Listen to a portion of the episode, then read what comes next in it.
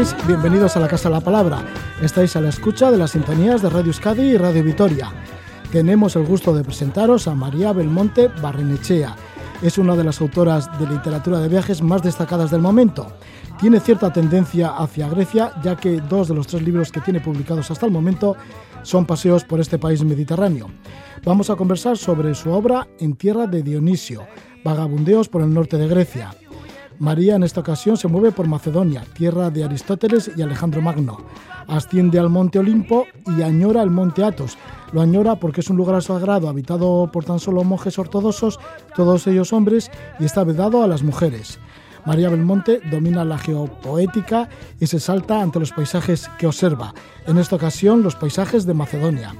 Y luego vamos a estar con Darío Rodríguez, director de la revista Desnivel, revista de montaña que durante este mes de marzo cumple 40 años.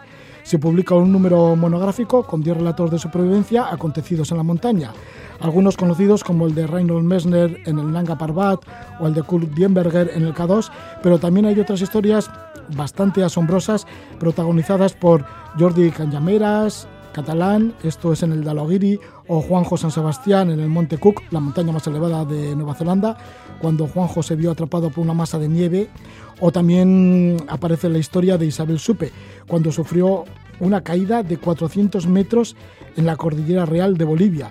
Isabel Supe que tuvo esta caída y salió, vivió.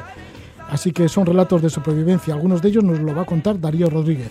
Ahora vamos con María Belmonte Barrenechea, que nos espera desde Iruña. Está en Iruña y nos va a comentar su libro, su libro En tierra de Dionisio.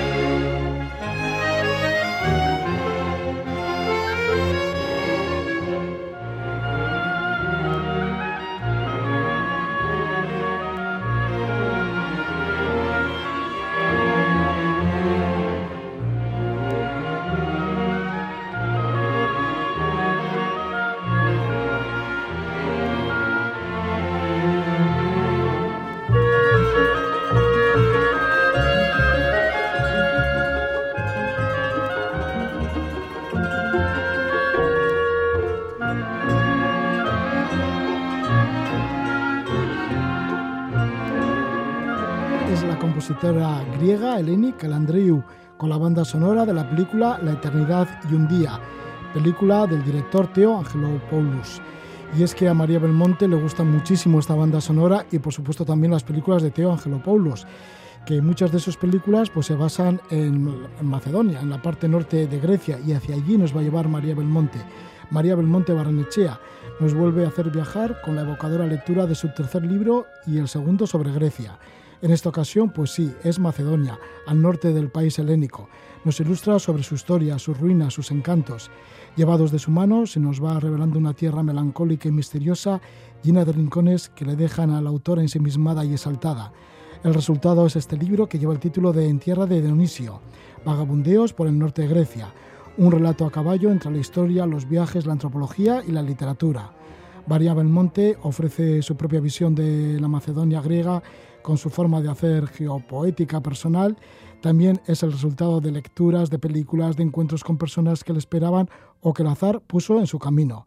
María Belmonte Barrenechea nació en Bilbao, estudió Historia en la Universidad de Deusto y Antropología en la Universidad de Barcelona. En el año 1995 se doctoró en el Departamento de Antropología Social en la Universidad del País Vasco, en Donosti, con una tesis sobre la historia de las religiones y es autora de éxito porque tiene tres grandes libros de viajes que son Peregrinos de la Belleza, Viajeros por Italia y Grecia, este salió en el 2015, luego llegaron Los Senderos del Mar, un viaje a pie, esto en el 2017, sobre la travesía por el litoral vasco desde Bayona a Cobarón, y ahora viene En Tierra de Dionisio, vagabundeos por el norte de Grecia. Le damos la bienvenida a María Belmonte. Muy buenas noches, María. Eh, muy buenas noches, Roge. ¿Quién nos iba a decir que tres años más tarde, después de presentarte en, en el mismo programa Los Senderos del Mar, y vamos a estar aquí con mascarilla y en esta situación que, bueno, tan, tan difícil que estamos viviendo todos, ¿no? Bueno, pues así son las cosas y, así las tenemos que tomar. Así que lo importante es que de nuevo vuelvas a estar con nosotros y además con un nuevo libro, porque fíjate, cada vez que sale un libro tuyo es como que ya es como algo que... Hombre, es de la casa ya, ¿verdad? es de la casa, pero bueno, además que crea un montón de expectativas. Qué bien. Sí, sí, sí, porque ya dominas esto de lo que hemos dicho, ¿no? La geopoética. Bueno, dominar, sabes que nunca se domina nada. Eso sí, es verdad. Eh, lo intento y sobre todo, bueno, eh, lo que me gusta es, eh, que también lo has dicho, es viajar a Grecia, porque creo que lo digo también en el libro, te enamoras de los lugares como te enamoras de las personas. Y yo en un momento dado de mi vida, cuando era muy jovencita, mientras realizaba una travesía en, un barco de esos que te llevan de isla a isla, tuve una experiencia maravillosa que no sabría ni siquiera eh, poner en palabras. Y desde entonces creo que me quedé, como se suele decir, colgada de, esa tierra. Y desde entonces me, me, ha gustado viajar allí y cada vez es, pues, es distinto y, y, no sé por qué hay algo en ese país o en ese paisaje que me depara unas, un tipo de experiencias que no me pasa en ningún otro sitio. Entonces reincido, como tú has dicho, con Grecia y esta vez con, con Grecia del Norte. Estos recuerdos de estudiante era cuando ibas de la isla de Amargos y también por la isla de Naxos. Te lo sabes todo. Sí, bueno, porque lo nombras en el libro, ¿no? Que... Pues es verdad, iba de la isla de Amorgos, que es una isla maravillosa, muy poco frecuentada, donde se rodó una película muy famosa francesa, El Gran Azul, sobre gente que bucea a pulmón sin, sin, ayuda. Jacques Mayol. Sí, que batió el récord del mundo para aquel entonces de profundidad. Y yo no fui por eso a la isla, ¿eh? pero caí por allí, no sé por qué. Y mientras estaba viajando efectivamente de esa islita a Morgos a Naxos, de repente ver aquel paisaje que no era más que un mar poblado de, de islas que surgían así ¿no? en el horizonte, tuve una experiencia maravillosa que no, no lo he logrado olvidar. Entonces vuelvo y vuelvo y vuelvo. Y bueno, y cada vez me gusta más. Sí, y esta vez no por la Grecia. No por islas, sí. Por islas, ni la Grecia del Sur, sino la isla del norte. Exacto. Que dicen que es como más misteriosa, como que es más quizá árida, no lo sé. Bueno, no, lo del misterio, eso yo creo que lo pongo yo. Más, más misteriosa quizá en el sentido, por lo menos era para mí, porque era muy, muy, era desconocida. Entonces lo desconocido siempre te resulta más misterioso. Yo siempre había viajado por Grecia, pero como casi todo el mundo, me quedaba por el Peloponeso, viajaba por las islas, luego por la Grecia continental. Y yo había subido al Monte Olimpo, que, forma parte de Macedonia, pero ni siquiera sabía que era Macedonia. O sea, no.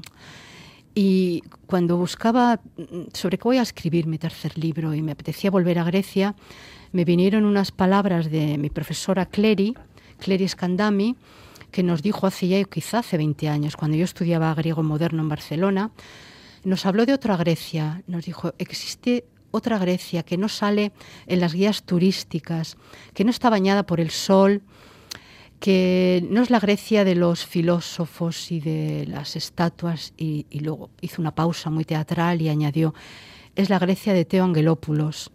Teo Angelopoulos es un director griego que murió, me parece que en 2011, atropellado en Atenas por una furgoneta mientras rodaba una película sobre la crisis griega, la crisis en su país. Y él estuvo toda su vida, y bueno, gran parte de su filmografía la dedicó al norte de Grecia porque la consideraba una tierra mm, llena de historia, sobre todo, pero de una historia del desarraigo. Por ahí habían, bueno, habían tenido lugar las guerras balcánicas a principios del siglo XX, los grandes intercambios de población entre turcos y griegos, o sea, una historia muy dolorosa. Y hay muchas películas, en general muy tristes, de Teo Angelopoulos. Y cuando pensaba sobre qué voy a escribir, me acordé de las palabras de Clery y dije, pero si, si tú no conoces esa Grecia, pues ya está, entonces tuve que empezar desde el principio, primero viajar para conocerlo físicamente el país, luego documentarme. Entonces Macedonia se fue revelando como una tierra griega, pero llena de riquezas. Para empezar es la patria donde nació, bueno, es la tierra de Alejandro Magno, uno de los héroes quizá más famosos de la historia de la humanidad. Nació en una ciudad que se llama Pella, que se puede visitar, aunque quedan cuatro piedras, pero sigue siendo un lugar para el que le gusten las ruinas, pues lleno de atractivo.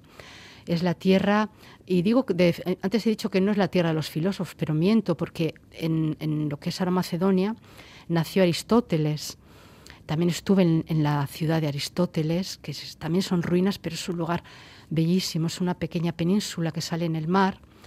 Me estuve bañando porque hay unas calitas preciosas. Está lleno de ruinas que las han ido descubriendo y excavando a lo largo del siglo XX. Por eso, cuando los em, em, empezó, los viajeros empezaron a, visitar Grecia, evitaban el norte porque pensaban que allí no había ruinas, que no había... Y es porque estaba todavía todo bajo tierra, ¿no? Entonces, bueno, para mí ha sido un descubrimiento maravilloso, lleno de emociones, y es lo que he querido transmitir en, en mi libro En Tierra de Dioniso. Sí, ya nombras que en el año 2007 fuiste acompañada de dos amigos griegos a subir el monte Olimpo. Sí. Ahí en Macedonia fue tu primer contacto, pero no volviste hasta el año 2018, en la que emprendiste el viaje al norte de Grecia y te entraste con mucho ánimo ¿no? para descubrir unas tierras para ti notas por aquel entonces y aterrizaste en el aeropuerto de Tesalónica. Sí, eh, que es la capital de Macedonia. Y era una ciudad también para mí totalmente desconocida y también ha resultado ser bueno, una ciudad con una con una historia apasionante. Es esta, estas ciudades antiguas que mm, llenas de capas y los arqueólogos han ido levantando una capa tras otra porque primero fue fundada por eh, un rey macedonio, después la, eh, la, habitaron los romanos cuando invadieron Macedonia, luego los otomanos, bueno, luego los bizantinos, perdona, luego los otomanos. Entonces es una ciudad llena de, recuerdos, con una inmensa personalidad y, y, que también yo siempre digo cuando a la gente que me dice, ay, Macedonia voy a ir, pero yo recomiendo antes de visitar esa ciudad, hay que saber un poco de su historia y de lo que constituye su alma, porque si llegas allí sin más, eh, te puedes encontrar con la típica ciudad griega moderna, llena con un tráfico endemoniado, y sin embargo a nada que que escarbas un poquito, bueno, es, ya te digo, es una ciudad absolutamente fascinante y le dedico un capítulo de mi libro. Sí, María, pues sí, llegas allí a Tesalónica, alquilas un coche, abres el mapa y te pusiste en marcha hacia Pela. Hacia Pela, hacia lo primero, a visitar la, ciudad de Alejandro. sí, la ciudad de Alejandro, la que fuera capital de Macedonia, de Macedonia durante casi cuatro siglos. Imagínate, y que ahora son, bueno, mm, salvo un, un peristilo, o sea, cuatro columnas que quedan en una villa, en la villa de Dioniso, por cierto, todo lo demás entre terremotos, bárbaros, romanos y tal, está todo derrumbado, aunque ahora están haciendo por todo Macedonia un gran trabajo, digamos, de recuperación de ruinas y la están intentando, digamos, lanzar. Me da un poco de miedo en ese sentido porque, no sé, yo ahora le he visitado, casi, casi no hay nadie, no hay, no hay turistas, ¿no? Salvo, bueno, hay alemanes, algunos alemanes, algunos americanos me he encontrado, pero todavía es una tierra, digamos, un poco virgen dentro de Grecia pero están apostando muy fuerte por mm, lo que me da la impresión que, van, que va a ser un parque temático en torno a Alejandro Magno. Y ya sabemos lo que puede, en lo que se puede convertir eso, ¿no? Sí, porque, cuando, sí. porque cuando tú ibas eh, con tu guía, decía en esta guía que era un lugar perdido en el corazón de una triste llanura carente de encanto. Mi guía decía eso. Sí, eso, por eso. Imagínate. Entonces, bueno, ya están levantando Ahora hay un museo muy interesante, pero ya están levantando cantidad de, cosas. Y me imagino empiezan a poner, yo qué sé, todas esas exposiciones virtuales y reconstruir. No tengo ni idea, pero sí que sé que están intentando relanzar Macedonia, porque bueno, me imagino que ellos lo mismo dirán por qué todos los turistas van a Atenas y al Peloponeso, ¿no? Nosotros también queremos nuestra nuestra parte y bueno, no lo pues sé. Pues ahí estuviste y estuviste, como dices, en la villa de Dionisio y luego también en las tumbas macedónicas, en la llamada tumba del juicio del siglo IV antes de Cristo. Exacto, que, fue para mí también, fue la primera tumba que visité además y me quedé, fue una experiencia impresionante porque tuve la suerte de conocer a una guía simpaticísima, Eva, con la que, bueno, luego nos hicimos amigas y también era muy teatral en su forma de enseñar las cosas. Y primero son, son palacios subterráneos dedicados a, los muertos. Entonces eh, estaban, los construían perfectos, pequeños palacios, no, grandes, ¿eh? pero pintados con todos sus detalles, y luego los cubrían totalmente de tierra y ponían una enorme losa para que nadie más o sea, volviera a entrar jamás. Lo que pasa que los saqueadores de tumbas pues han ido entrando por, por muchas, aunque las más importantes, curiosamente, no llegaron a tocarlas. Entonces se pueden visitar la tumba del juicio, que fue mi primera tumba macedónica y me quedé prácticamente sin respiración, porque bajas una, una rampa, te abren una puerta, estás bajo tierra, de repente se enciende la luz y te encuentras frente a esa fachada de un palacio con pinturas de hace pues no sé cuántos miles de años y realmente es una experiencia muy emocionante. Y luego está la tumba, la más famosa de todas en Macedonia, que es la de Filipo II, el padre de Alejandro, que también es otra experiencia maravillosa. Es un túmulo muy grande, subterráneo, muy bien acondicionado para la visita, que no ha perdido nada del misterio y realmente fue iba de descubrimiento en descubrimiento. Ha sido un viaje o unos viajes muy, muy gratificantes. Filipo, ya que lo has nombrado, que se casó con Olimpia y bueno, y luego... Con la, con la mamá de Alejandro Magno. Sí, con la mamá de Alejandro Magno. Que era una famosa vacante, como esa, esa película, ¿te acuerdas? Que, que salía, ¿quién era Angelina Jolie, que hacía de Olimpia? Y, y, Alejandro Magno, no me acuerdo, es un actor irlandés así, con pinta brutote y, la sacaban con sus... Era famosa porque decía que como animales domésticos tenía grandes serpientes. Y debía ser verdad, porque ella era vacante. Vacante era una... Eh, oficiaba en honor del dios Dioniso. Entonces eran unos ritos mm, dionisíacos que yo creo que para nuestra mentalidad sería algo francamente extraño, ¿no? Porque se drogaban sobre todo eran grupos de mujeres que, tomaban drogas, no, no, se, no se sabe exactamente si sería belladona, como también creo que tomaban las brujas, las famosas brujas nuestras del País Vasco, y bueno, entonces salían enloquecidas por ahí y se cuenta de ellas que irrumpían en poblados, incluso cogían niños, los desmembraban, o cabritos, o lo que sea, o sea, quedan unos, unos registros de, de los ritos dionisíacos espeluznantes, y es lo que recogió Eurípides en su famosa obra Las Vacantes, que la escribió precisamente en Pela, invitado por el rey, no me acuerdo si era Argelao de, Macedonia. Y bueno, pues ya te digo, es una tierra llena de cosas misteriosas, y luego también está el, el país moderno, actual, que también tiene, bueno, ciudades bonitísimas.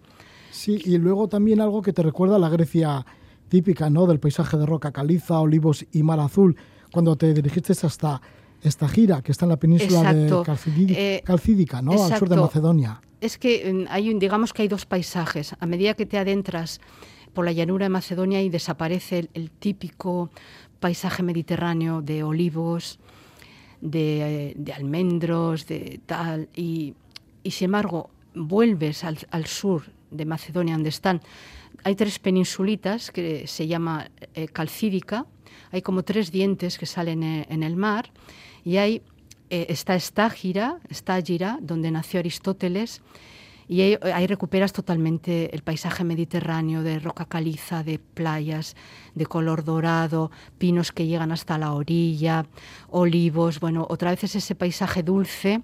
Por lo tanto, Macedonia tiene esa riqueza, ¿no? Que tiene un paisaje, digamos, al norte muy montañoso, con lagos, bosques de hayas, y luego ya al sur es un paisaje ya puramente mediterráneo, al borde del mar, digamos.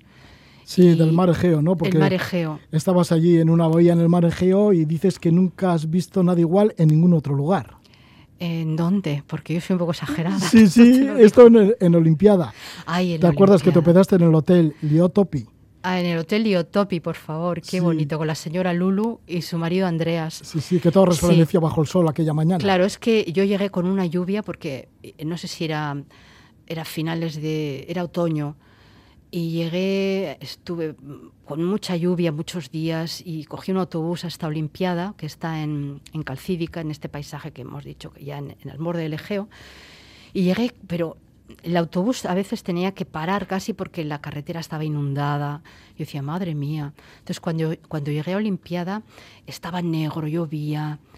Entonces me fui directa a la habitación, no quise ni, ni mirar porque ya estaba oscuro. Y sin embargo al día siguiente me levanté corrí la, bueno, abrí las contraventanas, Bueno, y me encontré con ese paisaje soñado de la Grecia eterna, ese cielo con un azul que digo, como no lo has visto en ningún otro lugar, ese azul.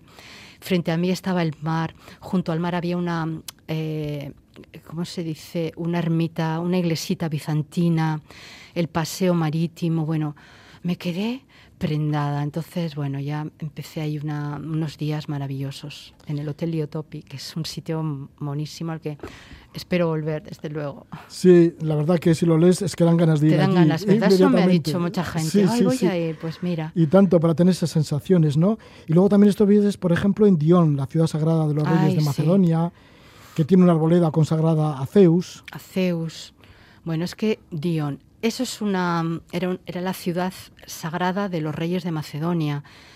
Está, imagínate, al pie del monte Olimpo y muy cerca del mar. Entonces, tú es que caminas por allí, entre las ruinas, eh, quedan ruinas de los antiguos baños, de los templos.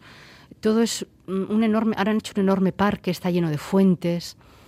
Y levantas la mirada y tienes al fondo como telón el Olimpo. Entonces, bueno, es un paisaje realmente inolvidable, de los más bellos que, o de los yacimientos arqueológicos, yo creo que más bellos de Grecia.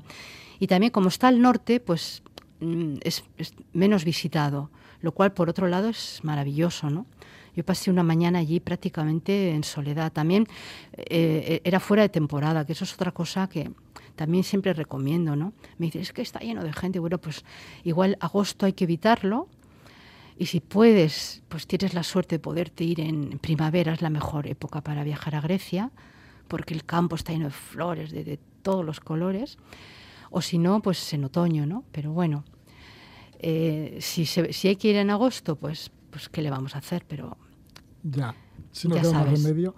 Pero bueno, aquí estamos con María Belmonte. María Belmonte, que es una enamorada de Grecia y nos está hablando de su tercer libro que lleva el título de En tierra de Dionisio vagabundeos por el norte de Grecia, en concreto por Macedonia, y un lugar al que de momento no puedes llegar ni tú ni otras mujeres es al Monte Athos, pero como está en Macedonia lo tienes que nombrar, además es un lugar que te fascina muchísimo, ¿no? es un territorio monástico reservado solo para los hombres. Lo tengo que nombrar porque no sé por qué, Roge, el Monte Athos, hasta mi marido se, se reía de esto, ¿no?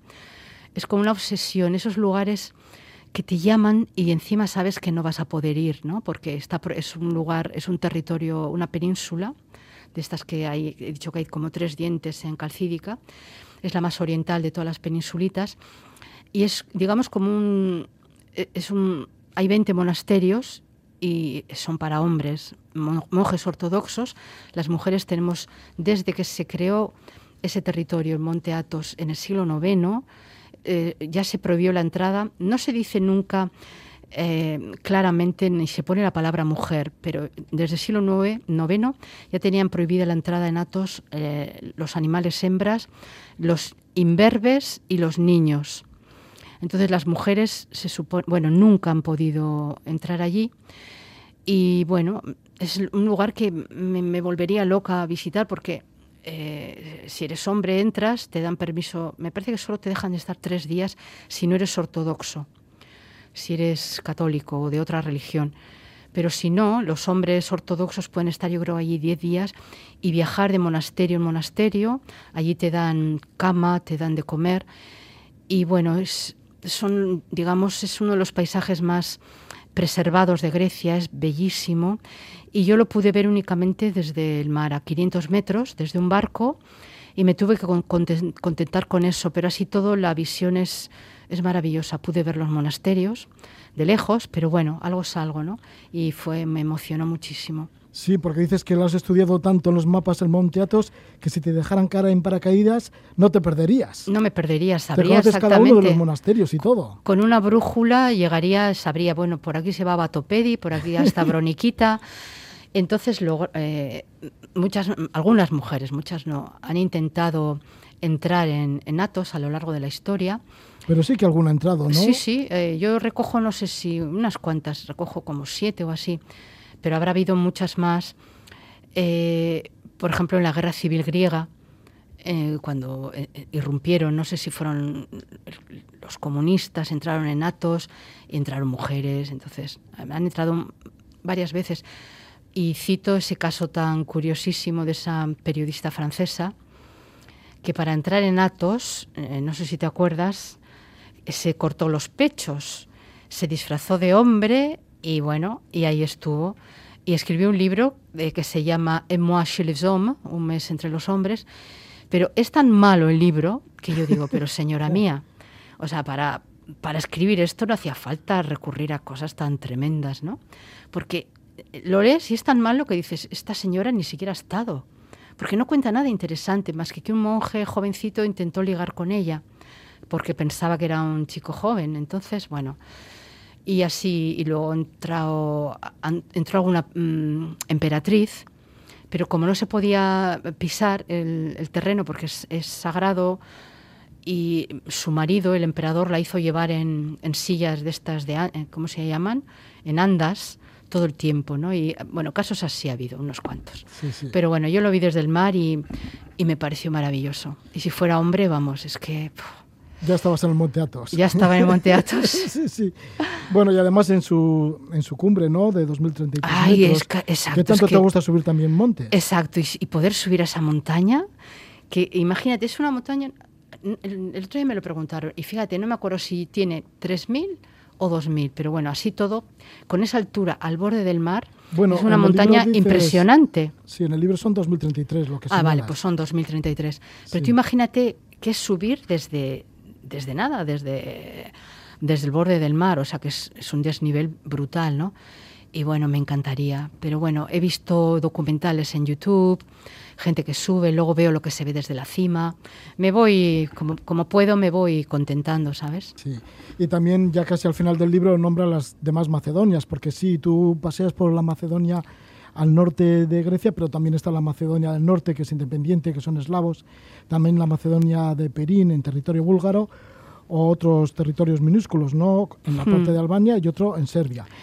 Exacto. Bueno, es que la palabra Macedonia ya, ya sabes que también lo cuento, que en, al final, en el siglo XIX había tantos conflictos relacionados con Macedonia, ya fuera Grecia, porque claro, en, aquella época era territorio otomano, y los, las fronteras de, esta región estaban cambiando continuamente, y era, había tantos conflictos que salía muchísimo en la prensa, y un cocinero francés eh, es el que inventó en el siglo XIX el postre de la Macédoine, que es un montón de frutas diferentes, todas juntas, o, de verduras o lo que sea, ¿no? Entonces ya nos da idea de el, digamos, la variedad que había allí de etnias, de religiones, de idiomas y tal. Entonces la Macedonia griega actual, del norte de Grecia, se unió a Grecia únicamente, me parece que es en 1912, después de la Segunda Guerra Balcánica. O sea que, digamos que antes pertenecía al Imperio Otomano. Y luego en 1991, cuando se desmembró el, país llamado Yugoslavia, se creó allí una república y le pusieron el nombre de Antigua República Comunista de Macedonia. Entonces ahí empezó un conflicto, digamos, diplomático entre ese nuevo país y Grecia, porque se sintió que le estaban utilizando primero porque no se les ocurrió otra cosa que utilizar la bandera para su nuevo país, la bandera de los reyes de Macedonia, de, Filipo y de Alejandro, el llamado Sol de Bergina. A, su aeropuerto lo llamaron Alejandro Magno, en fin, empezaron a llenar todo el país de estatuas de Alejandro Magno. Entonces los griegos pusieron el grito en el cielo y hubo un conflicto que se resolvió, digamos, entre comillas, en 2018 cuando Chipras llegó a un acuerdo con el primer ministro de, de, Macedonia y se cambió ese nombre a Macedonia del Norte, que vamos, tampoco es que haya contentado a mucha gente, pero bueno, ahí está, ¿no? Y, luego, cuando investigaba para este libro, eh, descubrí que no hay esas dos Macedonias, sino que hay tres más. Imagínate, hay una en, en Albania, hay otra en Serbia y otra se llama Macedonia del Pirin, que si ah, no sé ni dónde está, no sé si es Bulgaria, o sea que sigue siendo un follón. Y si tú vas a Wikipedia y pones Macedonia, bueno, te aburres, porque ya te dice, el primer párrafo dice, habla de la complejidad del tema. Entonces, bueno, dices, muy bien. Yo me he limitado más o menos a, viajar por la Macedonia griega y mira, todos estos conflictos de fronteras y tal, pues... Pues ya sabes, son muy humanos, pero muy tristes también, ¿no? Sí, bueno, pues has viajado por la Macedonia del norte de Grecia, has venido ensimismada, has escrito un libro, un libro que lleva ese título, En tierra de Dionisio, vagabundeo por el norte de Grecia, y tenemos el honor de estar con María Belmonte, de conversar con María Belmonte, que a su paso por Pamplona, por Iruña, ha tenido la gentileza de, acercarnos a nuestros estudios y estar compartiendo en este momento con nosotros. María Belmonte, que hasta ahora tiene tres libros, dos de ellos sobre Grecia, el primero Peregrinos de la Belleza, Viajeros por Italia y Grecia, otro es el de Los Senderos del Mar, un viaje a pie, en el cual pues recoge su viaje por la costa vasca, por el litoral vasco, y ahora este en tierra de Dionisio, que se va al norte de Grecia, a la Macedonia. Pues muchísimas gracias, María Belmonte, por estar este rato con nosotros. Pues muchísimas gracias, Roge, por invitarme. Y a ver, eh, para el cuarto, si lo hacemos ya sin mascarilla, ¿no te parece? Vale, ojalá que sí. Y ojalá, nos volvamos a ver, porque es difícil verte, ¿eh? Pues sí, pero ya voy a ir a Bilbao, ¿eh? que lo echo de menos, no te vale, creas. Porque yo tardo años y meses a que aparezcas, pero bueno, aquí está, una vez que sale un libro, digo, ya por fin estaremos con María Belmonte. Y tú ahí sigues al pie del cañón, o sea que seguiremos. Vale, pues encantado. Muchísimas gracias, Roge. Sí, hay que decir que el libro lo edita los y como los demás libros, acantilado. Exactamente. Muchas gracias, Roge. Gracias, María Belmonte. Agur, agur.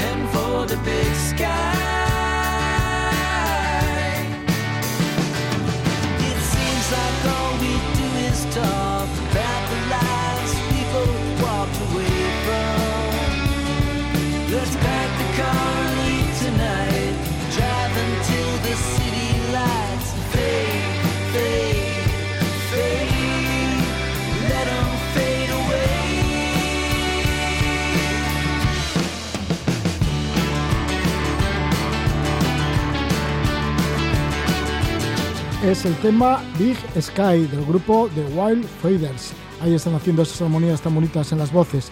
Y vamos a felicitar a la revista Desnivel porque en marzo han cumplido 40 años de estancia en los kioscos y así tenemos con nosotros a Darío Rodríguez, fundador y director de la revista Desnivel, revista dedicada a la montaña que lleva ya el número 412. Vamos además a repasar este último número dedicado monográficamente a 10 experiencias de supervivencia en la montaña una serie de relatos conmovedores que Darío Rodríguez pues, nos va a adelantar. Le damos la bienvenida. Muy buenas noches, Darío.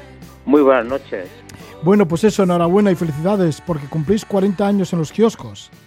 Pues sí, yo me acuerdo perfectamente en el año 81, el 23 de febrero, el día del golpe del Estado, de estar en la imprenta viendo pruebas de lo que de lo que fue el número uno de desnivel.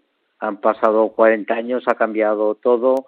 Cuando comenzamos a editar la revista no existía el ordenador, hicimos 40 números con, máquina de escribir y bueno, y desde entonces eh, ha cambiado todo a nivel de, comunicación, de lo que era aquella era del papel a la era digital.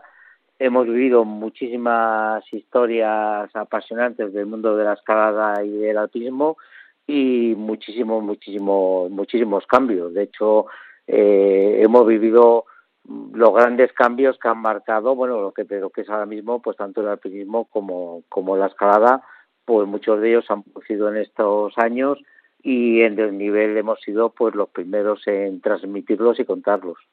Sí, y no solo estáis en papel, sino también os movéis mucho en el mundo digital, pero bueno, merece la pena verlo también en papel, ¿no? Porque es, es, es una joya también ver las fotografías de esta manera y pasar las páginas y oler la revista.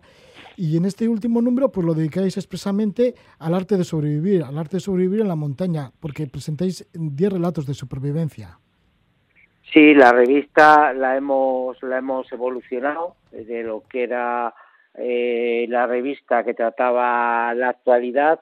Eh, los últimos números de desnivel son números monográficos, números en los que tratamos de una manera extensa pues distintos temas porque lógicamente la actualidad ya tiene su lugar en, en el mundo digital y sin embargo la revista lo que permite es profundizar en temas, tratarlos de una forma mucho más exhaustiva, realmente convertirla en una auténtica referencia.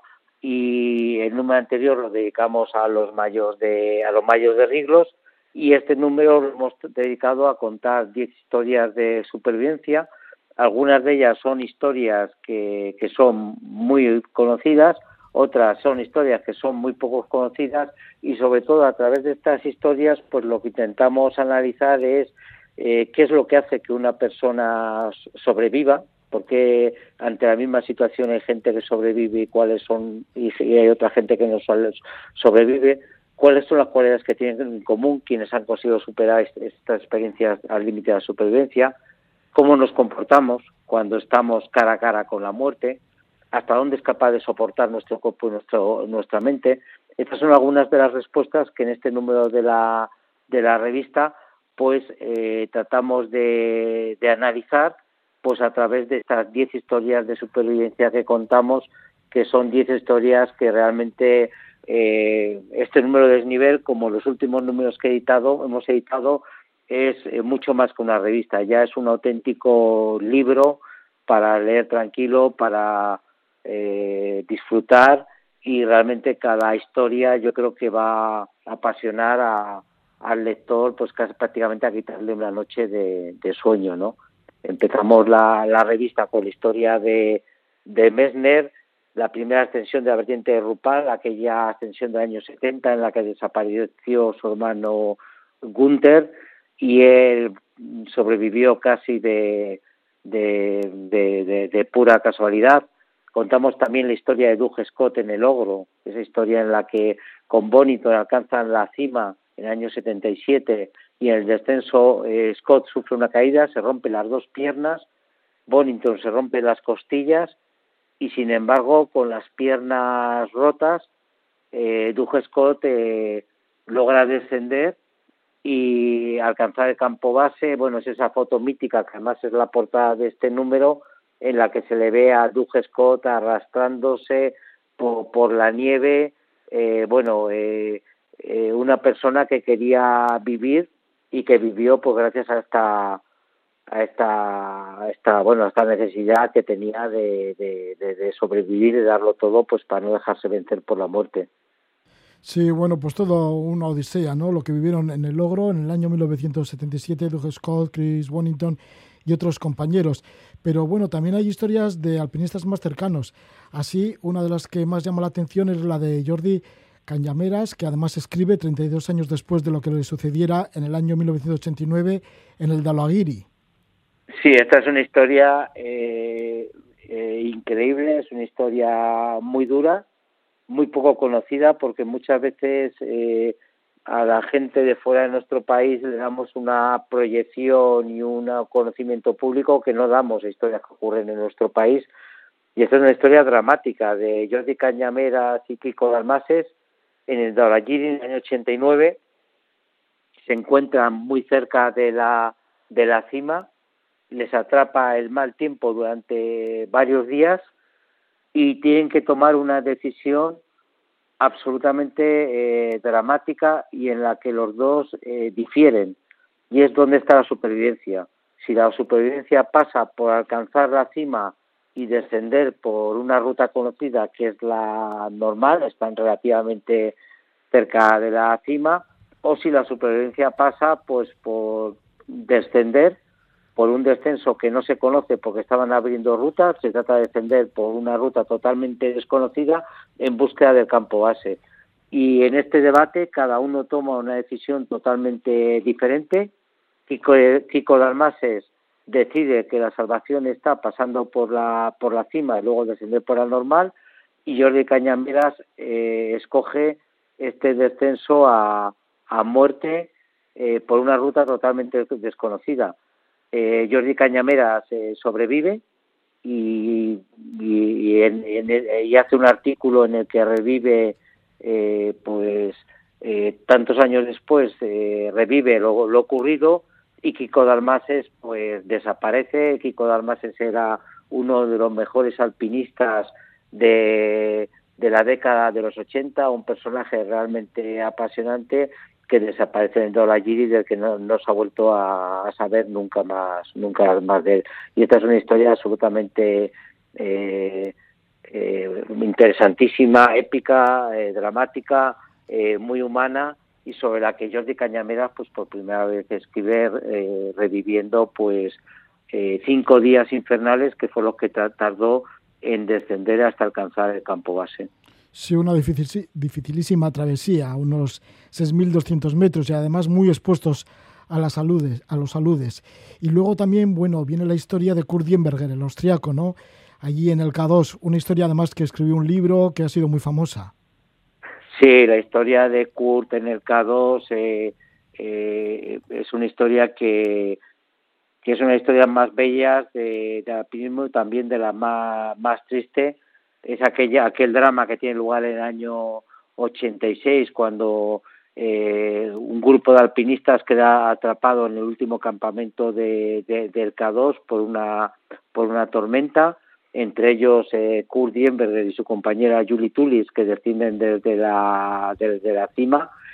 Y, y de, aquella tormenta eh, fallecen cuatro de los alpinistas que están atrapados y solo sobrevive Kurt Dienberger y otro alpinista austriaco que además curiosamente son los dos eh, eh, los dos alpinistas eh, más veteranos mayores de todo de todo el grupo.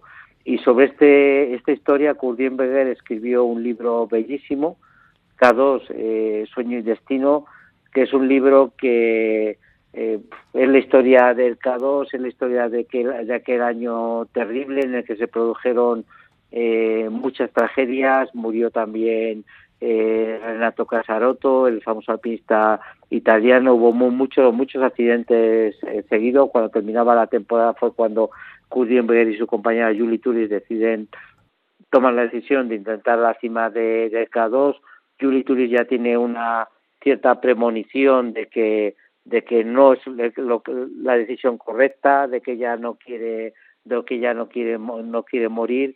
Y Kurt eh, eh, queda, como es lógico, totalmente impactado por aquella tragedia.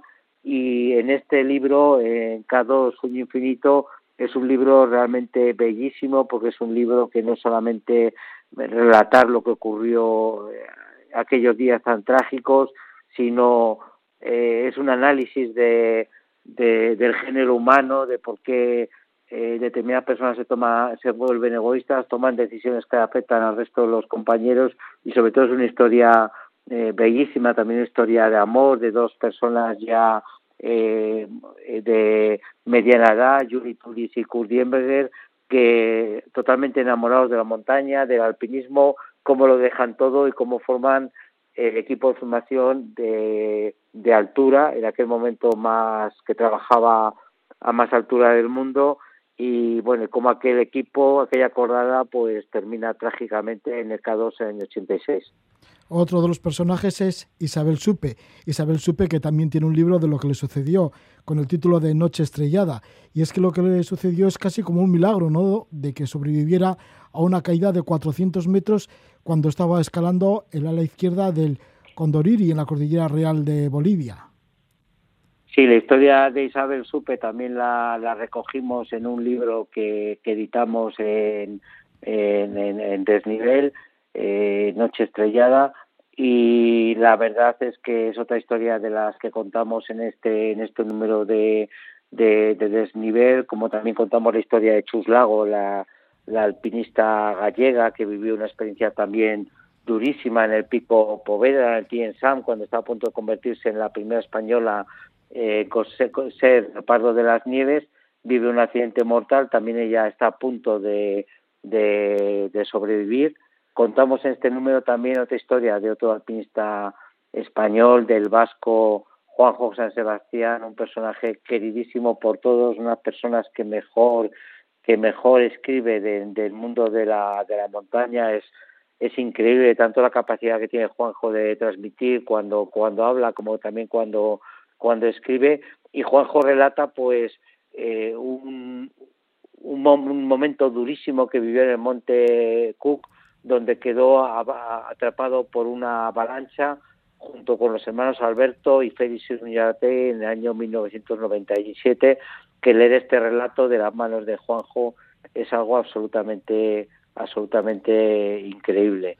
Y bueno y en este número contamos también la historia de Jean-Christophe Lafaille en el 92 en el Annapurna, sobre la que también escribió un libro en, en desnivel, que se llama precisamente Prisionero de la Annapurna, y es cuando eh, están relativamente cerca de la cima de la Annapurna, en la, en la, pared, en la pared sur, eh, y bueno, cuando están retirándose debido a que no, no hay buenas condiciones, su compañero Pierre Beguin cae con todo con todo el equipo, con todo el material en un rappel, ya él le toca pues eh, hacer un descenso eh, de total supervivencia, prácticamente sin material, teniendo que destrepar terrenos, tramos peligrosísimos, y es otra de las grandes historias de, del mundo de la, de la montaña que nos que, relatamos este número también la historia de Elizabeth Rebol en el Nanga Parbat invernal relativamente reciente, el año 2018, cuando alcanzan la cima del Nanga Parbat invernal eh, y en el descenso con su compañero Tomek Makiewicz eh, polaco pues se encuentra eh, muy muy mal. Elizabeth pasa con él una noche lo da lo da todo por, por intentar salvar a su compañero. Y hay un momento en el que tiene que tomar la decisión de descender apremiado además por, por la gente que se encuentra eh, por el grupo de rescate que la dice que, que descienda, que, ellos se ocuparán de, de su compañero, se ocuparán, de salvar a Tomek. Elizabeth hace un descenso absolutamente épico en el que por suerte coincide con Denis Uruzco y Adam Bieliki que la salvan, la llevan abajo, pero desgraciadamente es imposible pues que, que suban a, a rescatar a su compañero Tome, que queda para siempre en la montaña. Pues sí, estas son las historias que se recogen en la revista Desnivel. Diez historias, diez relatos de supervivencia. Mira, ya que has nombrado el de Juanjo San Sebastián, sí que te arrastra. Bueno, es que escribe fenomenal Juanjo y te arrastra, ¿no? No paras de, de leerlo. Y a, mí, y a mí me pasa que cuando voy leyéndolo en el metro, siempre me cuelo de estación. Al final no sé ni dónde termino, porque es que es tremendo, Juanjo, ¿no? Y aquí en el Monte Cook, la montaña más alta de Nueva Zelanda, cuenta cuando de repente iban tranquilamente con los hermanos Rategui, iban tranquilamente ascendiendo, de repente le cubre todo de nieve, empieza a gritar para pedir ayuda, pero es que no se escucha ni él mismo. O sea que es como, vamos, es tremendo lo, que, lo, que relata. Y Juanjo es un personaje absolutamente único que tiene una capacidad de, de contar, de transmitir, de relatar eh, por vía oral cuando le oímos, eh, quedamos embelesados y cuando escribes algo increíble. Lo difícil de Juanjo es hacerle escribir, ¿no? Cuesta hacerle escribir, pero cuando consigues que escriba, eh, transmite de una manera que, es absolutamente absolutamente única, ¿no? Este ese relato, ese libro que es uno de los grandes clásicos de la literatura de montaña, cita con la cumbre, con la que la que relata pues aquella historia con su compañero Hacho Apellanis cuando quedan atrapados cerca de la cima de, del K2 y hace algo absolutamente único por intentar salvar a Hacho, aquel descenso épico con Hacho, eh, como Hacho finalmente eh, fallece. Y bueno, este relato que hace Juanjo en este libro, en Cita con la Cumbre, es, es uno de los grandes clásicos de la literatura de montaña de nuestro país sin lugar a dudas, junto con Bájame a una estrella de Millán García Pascual. Son posiblemente los dos libros que, que a mucha gente cuando, cuando la preguntan por dos libros de montaña o un libro de montaña, pues inmediatamente cita eh, cita con la, con la cumbre Juan José Sebastián o Bájame una estrella de Millán García Pascual. Sí, Miriam García Pascual, Navarra también, desaparecido hace ya bastante tiempo. Pues muchísimas gracias por todo, Darío Rodríguez, director de la revista Desnivel, y nuevamente enhorabuena, porque justamente en el mes de marzo habéis cumplido los 40 años de la revista, ya que empezasteis, el primer número salió en marzo del año 1981. Que vaya todo bien, Darío. Hasta el próximo número. Muchas gracias. La verdad es que está siendo una aventura apasionante continuar editando esta ya vieja eh, cuarentona revista en papel. Otra aventura de supervivencia, la vuestra. Así pues la verdad es que en estos tiempos todo el mundo eh, se maravilla de que, de que una revista en papel siga editándose y para nosotros es un orgullo y creemos que con esta fórmula que estamos siguiendo ahora de números especiales, tratando temas de una forma eh, monográfica, como es este caso, que son auténticos libros, pensamos que a la revista pues le quedan 40 años y mucho más de vida. Gracias Darío Rodríguez, ánimo y que vaya todo bien. Hasta el próximo número. Muchas gracias a vosotros. Darío Rodríguez repasando algunos de esos 10 relatos de supervivencia que aparecen en el último número de la revista Desnivel. Nos vamos, lo hacemos con la música de Lord Auron, con el tema Mind Forever. Que paséis buena noche. Os esperamos mañana en este programa, aquí, en la Casa de la Palabra.